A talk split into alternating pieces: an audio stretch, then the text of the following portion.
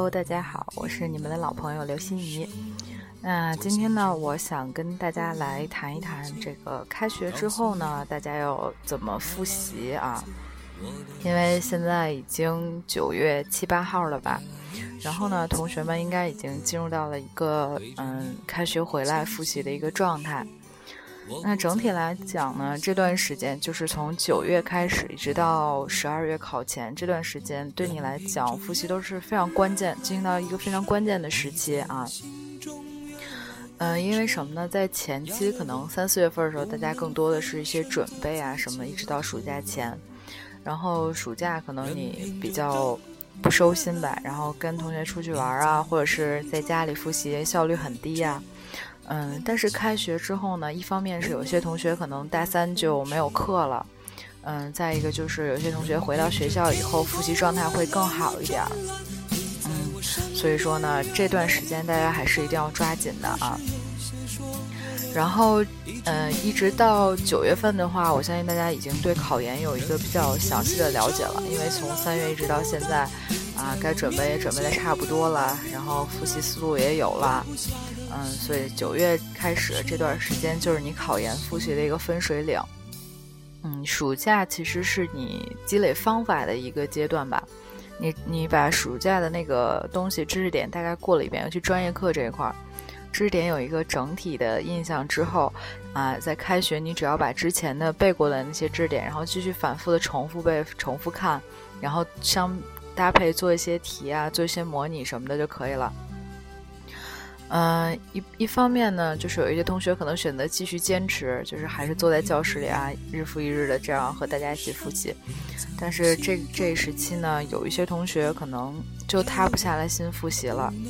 呃，我做的那个考研教室就是这样的，人越来越少。一开始那个教室是占不到座位的，然后慢慢慢慢就会有一些我的同学，然后把自己的书搬出去，然后新的学妹进来。嗯，这个时候感觉心里其实，你看他们那样动摇，我觉得也是有点难过。嗯，考研教室里人数越来越少呢，考场上的人呢也是越来越少，所以同学们还是要坚持啊，坚持下去就是胜利。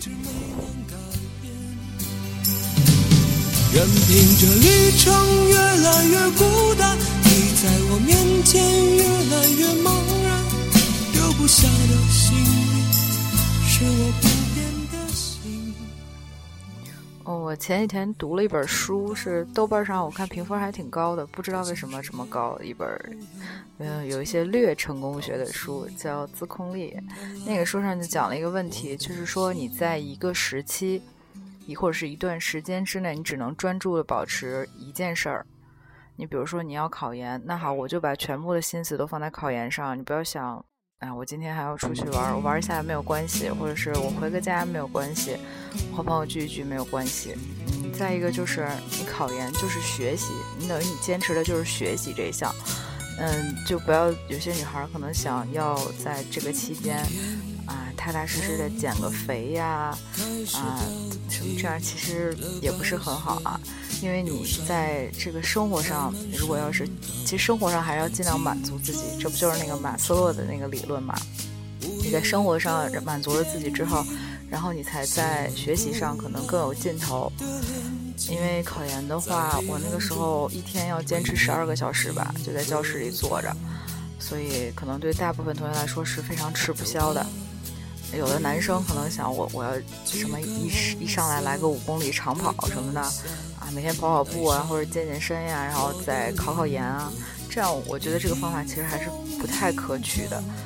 要不然你就在考完研以后，你抓紧一个时期啊，你说我锻炼健身怎么样？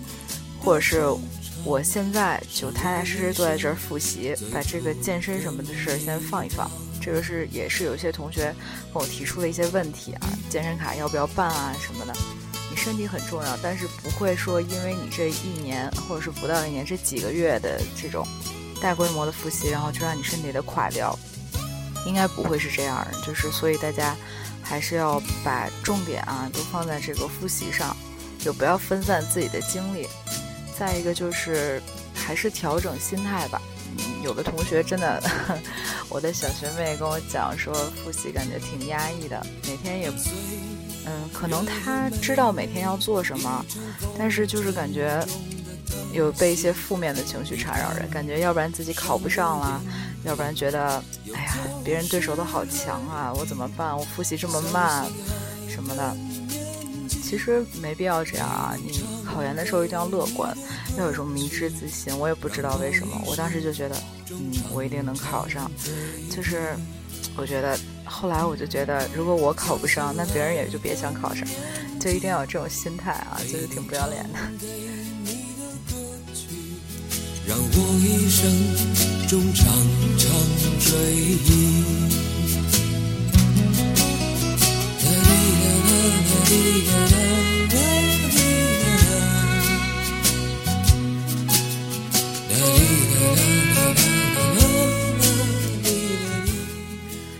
那咱们开篇先说到了一个心态的问题，一个坚持的问题啊，这两个问题其实是贯穿你整个考研非常非常重要的两个问题。那后面呢，咱们来谈一谈你开学可能遇到的问题。开学还是。怎么说？对你来讲是一个有变化的这么一个过程。一一方面呢，你是大四开学了，有一些同学可能要去实习，对吧？有些同学可能就没有课，这样的话呢，就会拉开大家的复习进度，不统一。这种情况下呢，还是要跟大家讲，调整心态，根据自己的情况制定一个计划，把自己的计划来完成就行了。那实习这个问题，其实我挺没脸说的，因为我们学校就是不是特别要求实习，所以呢，我就没有去。那如果有一些同学遇到实习的情况呢，我的建议就是能不去就不去。就算你去了，你也要想我是来复习的。有一些东西，嗯，比如说有一些师范类同学实习哈，你。你的同学什么的，尽量让同学帮你分担一下这个教务工作，你就不要自己在啊天天忙东忙西的，也不知道自己的主要精力应该放在哪儿，还是要去以复习为主。那有一些本专业的同学学教育的，他觉得我实习难道和我考研没关系吗？当然是没有关系的。你考研的东西其实是很理论性很强的，他不会考你说来你给我讲个课啦，你给我给同学判个作业、判个作文啥的，他不会这样的。本专业的同学他实习，你实习就是讲实践，你在讲台上怎么讲课，你下去怎么和同学交流，怎么判作业。但是要把这个过程上升到理论的一个高度，可能你自己上升需要很长时间，但你花这个时间来背背书，对吧？就是等于说事半功倍的一件事儿。所以，即使是本专业的同学，也不要在这个实习的问题上掉以轻心。嗯，还有呢，大四的话，有的学校还有课，就是还挺零散的，比如说一星期有个五六节的那种，可是你又每天都要去，很烦人。还是老策略吧，能跑就跑，跑不了你就在这儿看看英语、看看政治啥的，也也挺好的啊。教室里有的时候还挺有氛围的。我那个时候是因为我们学校算是一个考研率比较高的学校，所以同学校比较重视这个考研。然后在考研的时候呢，老师就不会太卡你，还是给老师请个假。有的同学脸皮薄，说。哎呀，我我们老师说了，肯定考不上呀，怎么办？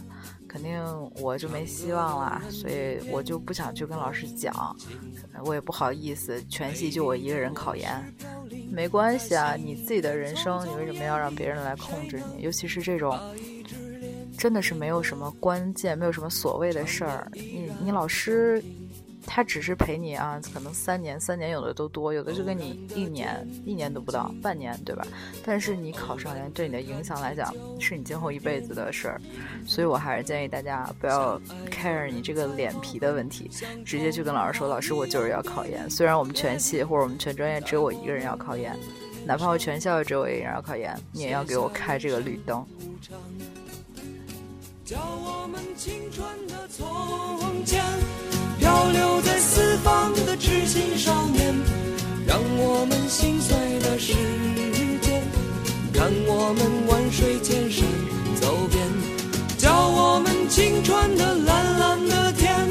漂流在四方的痴心少年，让我们心醉的似水流年，看我们万水千山，青春的从前，漂流在四方的知心少年。哎，我也不知道大家听出来没有，我这嘴啊长了一嘴的泡，这每次一到什么口条上的问题啊，这这这嘴就不行。哎，昨天刚录完真题班，然后嗓子也不好了，所以大家今天还是凑合一下啊，体谅我一下。那接着说啊，除了实习的问题、上课的问题，那有些同学还说背了记不住的问题。背了记不住很正常啊，你你你怎么可能一次背了就记住啊？对吧？大家都是这么过来的。你想，你高考的时候你连学带背，走了三年，你可能才上了一个三本或者二本或者大专什么学校，但是你考研你，那你考研你凭什么要求自己？花一年的时间，或者甚至半年的时间，然后你就达到一个啊，比如说二幺幺或者是九八五院校这样一个水平，这个你你太欺负考研了啊！这个这不公平的。那记背了记不住的问题呢？我个人感觉还是你背的量没有到，或者你看书的那个遍数没有到。嗯，我学妹问过我说，为什么学长不强调这个背的问题？学长说，哎呀，最后背一背，OK 了。但是我一直在跟大家讲背的问题，主要是因为我们俩的复习方法不太一样。不过我们俩的复习思路是一样的。学长呢，学长的复习思路就是每天看书、看书、看书，把这几本书过了。他跟我讲，就复习到最后的时候，一天过四五本书那种，没什么问题。但是。嗯，有的同学，有的学妹嘛，她翻书的时候她找不到重点，而且比如像我这样的，就不太会给自己画重点，所以没办法，我就只能抱人家总结好的那种考试大纲，然后来背。嗯，那至于你自己适合哪种方法，都是可以的。我的那种背诵呢，也就是略背。就是啊，大概翻一翻，知道讲的什么，然后画一下框架图。但是我每天都会从第一页开始翻，每天都从第一页开始记。这样的话，我前面的知识点每天都在重复，这样的效果会要比你今天花两个小时记住这一个知识点，然后明天再花两小时就下一个知识点，但是不翻前面那个效果要好。可能我翻一个知识点只要十分钟、二十分钟，但是我每天都在重复前面的知识，所以效果会更好一点。你量到了，肯定是会有一个质变的，因为你想啊，嗯，考试大纲也就那么一厚本儿，啊，看着挺厚，其实背起来也没有太太多东西啊。因为有些知识点小的碎的，你像啊，三幺幺有考选择题，但是大部分同学不考三幺幺的，考自主命题的话，有些很小很小的知识点你是背不到的。嗯，这个时候呢，就是你每天啊。如果你觉得背着挺无聊的，或者是你在背诵的时候有一些问题，或看书的时候遇到的问题，你最好都跟自己负责自己的这个学姐啊、学长啊来聊一聊。那因为咱们星火是给每一个学生都配了相关的，就是自己学校的这个学长啊或者学姐。嗯，即使是你没有涉及到你的辅导院校的话，你也可以找一些自己喜欢的学姐啊或者学长来汇报你的进度，像。我现在每天也是有几个学妹来跟我讲，她每天复习到什么状态了，啊，包括自己一些心态上的问题啦，还有自己的复习进度啊，每天都和我说，我是能及时的掌握他们的这个复习状况的。我觉得这样效果会非常好，一个是给自己一个反馈，一个是及时找到自己的问题，然后来第二天方便一个改正，及时的一个矫正。任凭这旅程越来越孤单，你在我面前越来越茫然，留不下的心是我不变的心。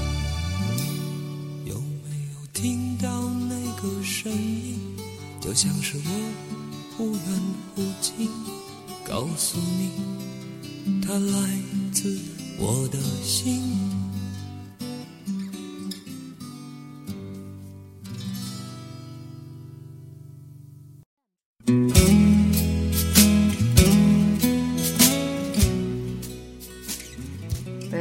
和大家这个开学的背景啊，我这个背景音乐选的还说是挺校园的，都是狼哥的。然后咱们再说一下，这个九月份开完学了之后要干嘛呢？开完学了之后，把学校事儿、乱七八糟事儿都处理完了，专业课怎么背啊、实习啊、课的事儿我也都给你们讲了。那对于新火同学啊，你现在可能还是手上应该有挺多班的，有些同学基础没过完，有些同学看到强化班，对吧？有些同学强化班也看的差不多了，来问我要真题班儿。那对这事儿呢，就是看课这个事儿，嗯，课和你自己的背啊是一个什么关系？课是为了什么？为了让你理解这个知识点。你理解了这个知识点之后呢，你背的话效果会非常好，特别快。你想到这个知识点，你能想到一个特别形象的东西。哎，比如说学长之前讲的那个颜之推的均爱原则，就是对对每一个孩子家里的孩子都要好的，比较公平的那种好。然后呢，我就想起了学长举的那个例子，什么什么一双鞋，那个反正 想起了学长悲惨的童年。我 就不黑他了。然后呢，就是你在理解的基础上，然后开始背，这样的话会非常快。有的同学还会问我啊，就是新来的一些小朋友问我，这个专业课要不要做题呀？要不要有一个什么？有没有什么政治那样一千题的那种东西给推荐一下？我建议是这样的：如果你要是不考三幺幺的话，你考自主命题的选项，那你还是不要刷题了。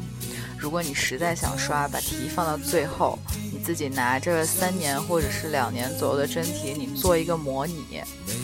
嗯，星火当时我考的时候，星火是给出了一套模拟卷的，然后我拿那个模拟卷来做。学长当时跟我讲，就是二十分上下，结果果然是二十分上下。这个你可以把卷子做了，然后给星火的老师看一下，然后老师给你判一判，你可以大概知道自己的专业课在什么位置。啊，还是不建议早做啊，到十一月或者是十二月的时候你再做一下，因为早期做的话，其实还是挺打击的。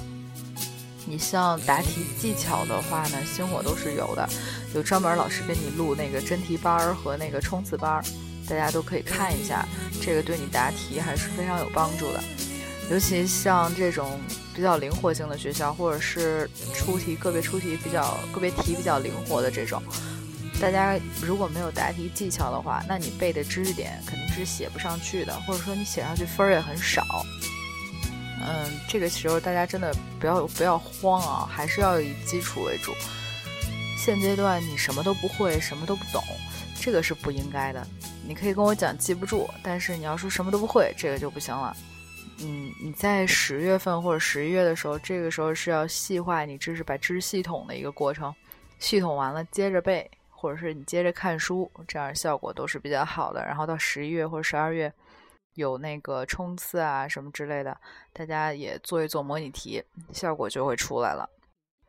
我到考前那会儿，感觉自己写什么都会，哎，所以就会有那种 风云雄霸天下的感觉。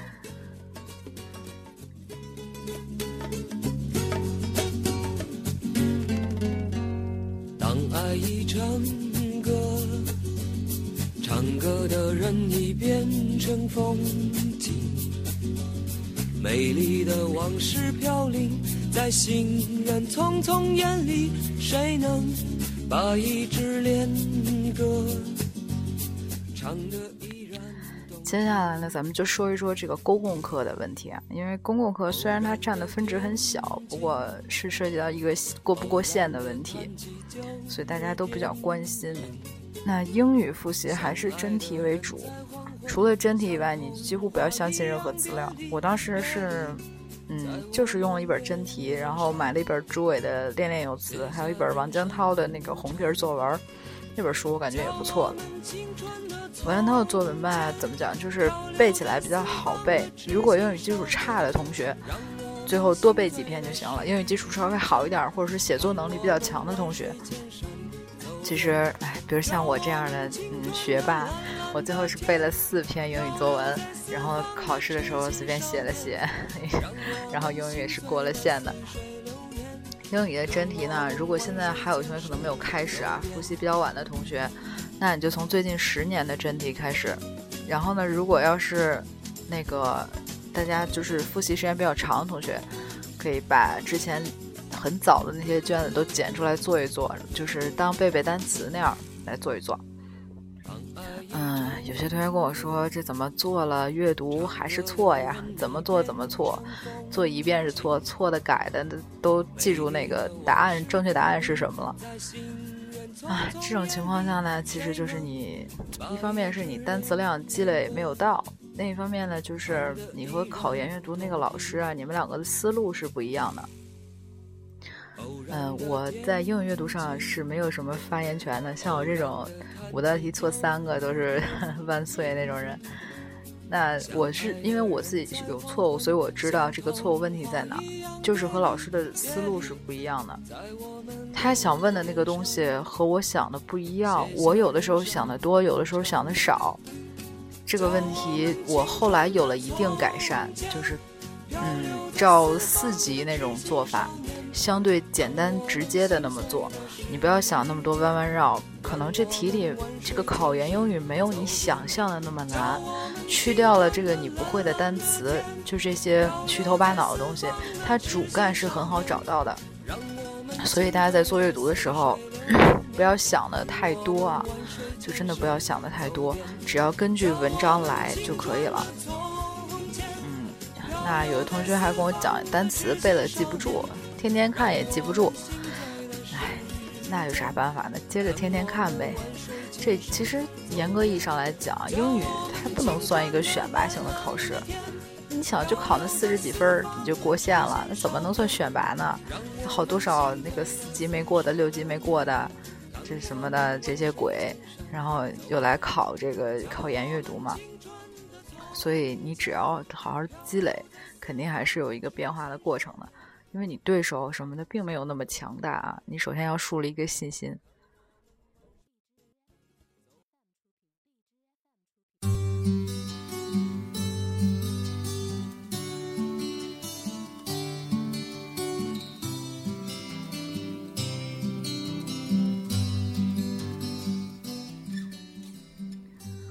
还有呢，九月份一到，同学们可能就会想：哎呀，政治要怎么复习啊？之前。什么都没看啊！之前着急忙慌的，光看专业课了，或者光看英语了。政治听说不太难，就没有给他太多投入。现在是不是政治要报复的时机到了？没有，政治他也不会报复你，不会因为你之前不看他，那现在就要猛看，不是这样的。政治呢，你就买买买本一千题，那个肖秀荣的黄皮儿一千题还是很好用的啊，一本那个答案一本题，然后再买一个类似于那种考试大纲的书吧，但是不要买考试大纲。我当时呢也是战场小白嘛，我买了一本大纲，发现那个大纲编的跟屎一样，废话特别特别的多，完全找不到重点。建议大家买一本什么序列一啦，买一本什么肖秀荣的那个复习解析什么之类那种东西，都可以的。嗯，有的老师可能会就是坑蒙拐骗，为了卖书嘛，他真的是这种啊，告诉你政治大纲变化超级大什么的，那其实根本没有那么大了。你想，这是学长也讲过了，什么啊那个史纲这东西怎么变啊？这历史的东西根本变不了的。马云、毛中特也都是说了多少年的事儿了，他根本没法改的，所以大家不要太慌啊！各位小白，这要是留点钱，你攒点钱，你不如干点别的，买点有用的资料了，对吧？这个阶段要科学考研，你不要说这哎，现在开学了，手里有点钱，爸妈给的生活费比较多，我哎，是不是这个资料也得买，那个资料也得买，这个班也要报，那个班也要报？当然不是这样的，你要这么多。这么多钱，对吧？就不要买那些没有用的资料，有钱花在刀刃上。这些该买的书，学姐刚才也跟你讲过了。学长也一直在强调，英语买什么，政治买什么，专业课买什么，对吧？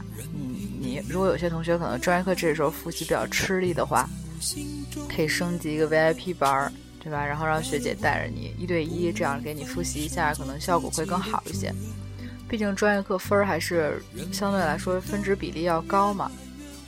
然后英语课报班儿，想报班儿的同学呢，我不是说不建议报啊，而是说，呃，其实意义不太大，因为毕竟英语是一个自己积累的东西，它也不存在什么理解的问题。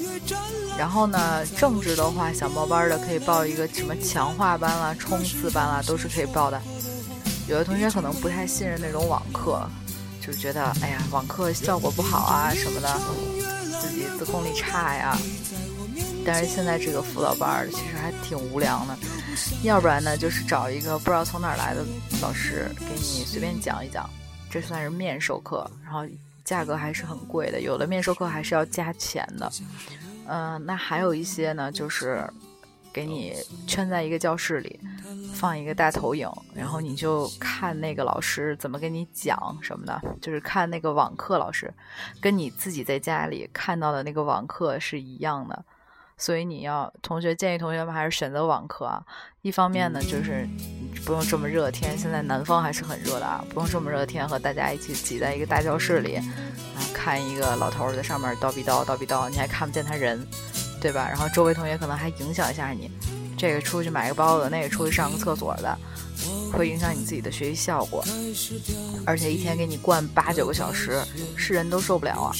你不如自己去上网买一点那个。网络课程对吧？自己吃饭的时候也能看，这个，呃，复习累的时候也能当个段子什么看一看。这些政治老师讲课还都是挺有意思的啊，大家可以就是当一个调剂这样看一看，效果是要比你报网课啊什么的效果要好的。然后政治课呢，有什么冲刺班这种的，我建议大家还是报一下啊。虽然当年我，唉。挺愧疚的，买的都是盗版课。不过我觉得这些冲刺班的课含金量是要比前面那些课都高的。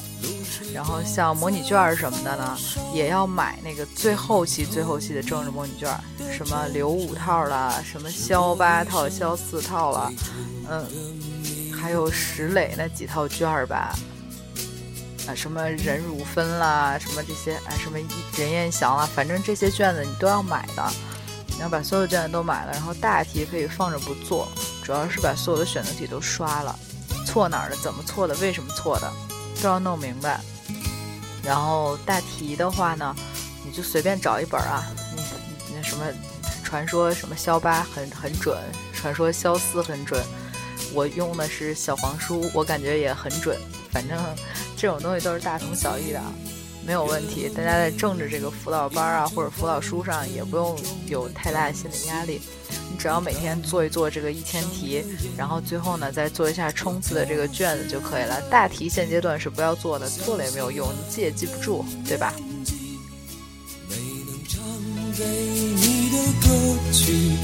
让我一生中常常追忆。相信爱的年纪，没能唱给你的歌曲，让我一生中常常追忆。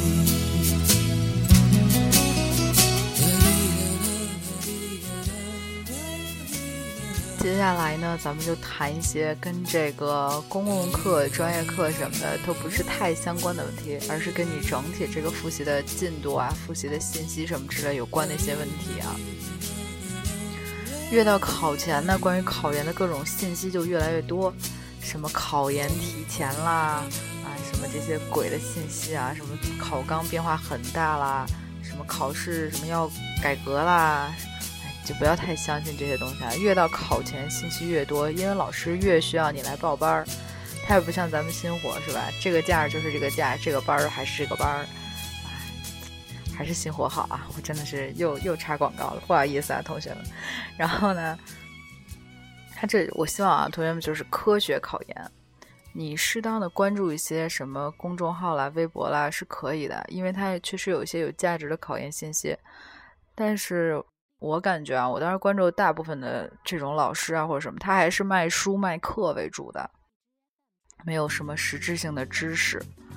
然后，所以同学们呢，也不要天天就是刷微博啦、看公众号之类乱七八糟的。你可以挑准一个，比如说，你就是说，我就跟着星火来，我多看看学长的空间，有一些考试的变化呀，说是考试的动向啊什么的。反正学长嘛，他也。不会在什么这种小小事上，对吧？坑你学长一直以来都这么帮大家，相信你们也认可学长的人品，多看他空间里的一些动考研的动态就行。然后呢，详细的报名流程，你就可以接着去听星火后期的这种节目，或者是到时候星火会给大家做一个视频的，报班同学都可以看到一个视频的报名的关于报名的一个节目。因为报名这个事儿怎么讲呢，还是挺挺磨叽的吧？它也不是说难，就是磨叽，有一些你漏过一些小细节，然后就最后可能就报不上名啊，或者是怎样，真的有这种问题啊。我有一个同学。挺惨的，就是他跟我考的时候是第一年，今年二战了。为什么二战？嗯，他在北京也租的房子啊，复习代价也是挺大的。因为他忘了交钱，所以就没有报上名。然后呢，就只能二战。哎，大家一定不要犯这种低级错误啊！然后呢，嗯，咱们再就是再说一下这个心态的问题。刚才我已经强调过一遍了。就同学啊，现在可能到，尤其到十一月份吧，应该十一月份差不多，就急躁啊、焦躁，感觉自己得了焦虑症。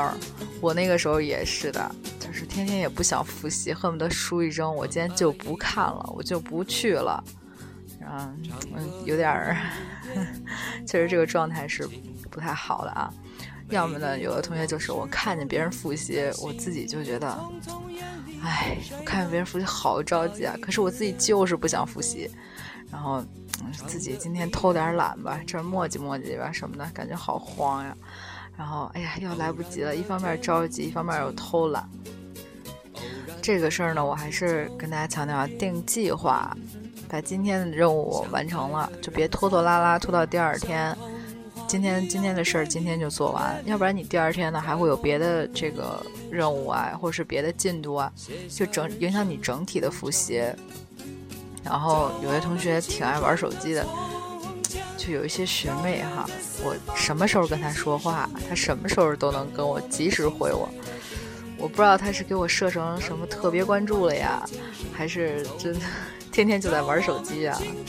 这个时候考研啊，大家就不要玩。虽然手机也挺好玩的，什么又是游戏又是微博的，但是这个时候大家只要把手机当成一个工具，干什么用呢？查字典用，查资料用，或者是你计时用。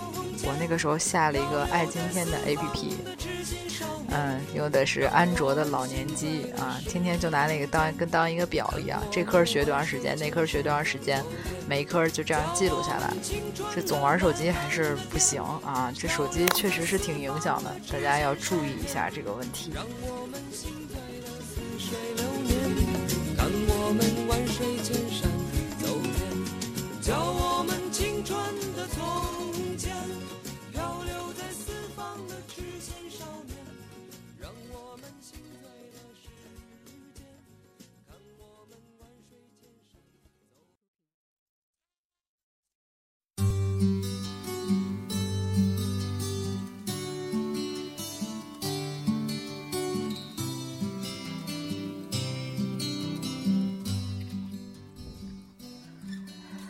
那最后呢，我要给大家补充一些还是比较有意思的，就是补充背景知识的一些公众号啊和一些节目。为什么要给大家补充这个呢？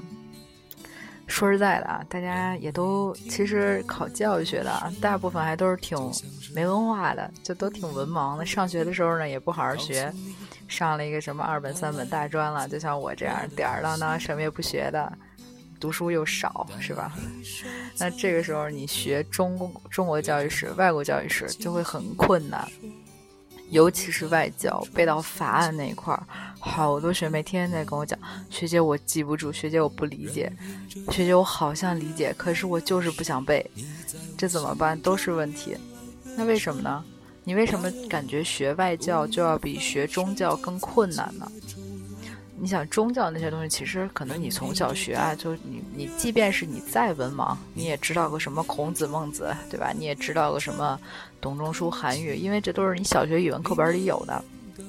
但是你课本里没什么呢，就没有外教史的这些东西，你对整体是没有一个概括的。那当然背起来是非常难的，只靠学长课上给你补充那些肯定不够啊，对吧？那这个时候呢，还是要大家补充一些背景知识。我个人推荐的啊，就是锵锵三人行》《小宋奇谈》，这是我最最最喜欢的两个节目。有的同学可能就是没时间看，没时间看视频的话呢，你可以下一个氧气听书的 APP。这个我不知道安卓端有没有，应该也是有的啊。然后可能安卓端盗版起来更方便吧，所以可能节目还是要比 iOS 多一些的。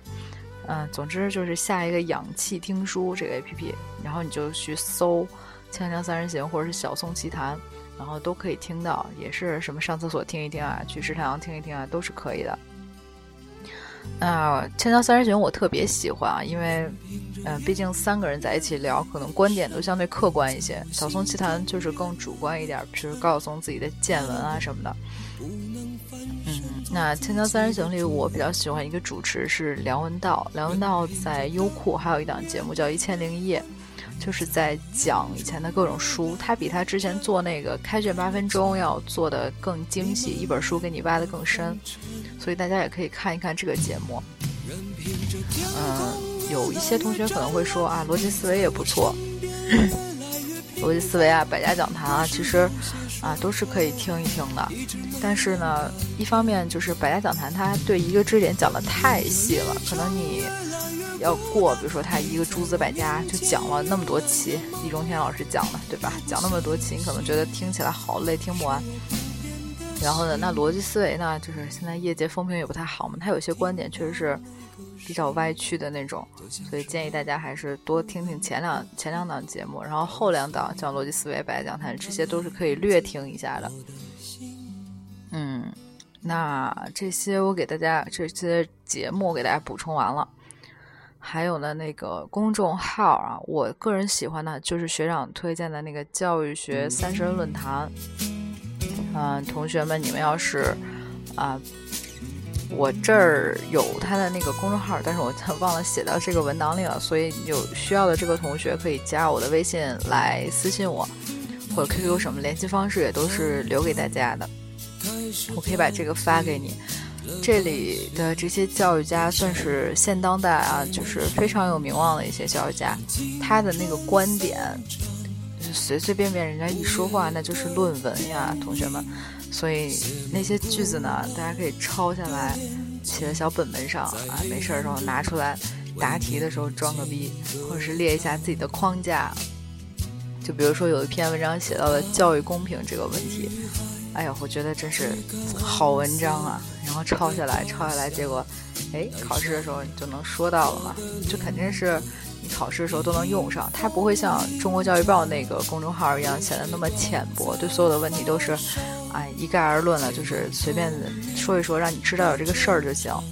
那这个三人论坛，它是把这件事儿做一个深刻的剖析，就像一个深度报道一样。所以这个公众号大家可以关注一下啊。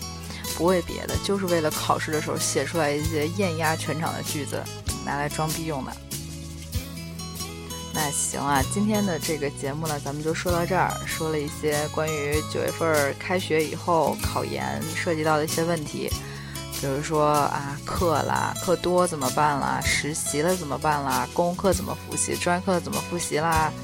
这样一些问题，包括你自己的心态调整的一些问题，再强调一遍啊，心态调整一定是最重要的。那今天呢，和大家分享就到这儿了。嗯，之后同学们要是有什么问题，还是可以联系我，多和我进行一个交流的啊。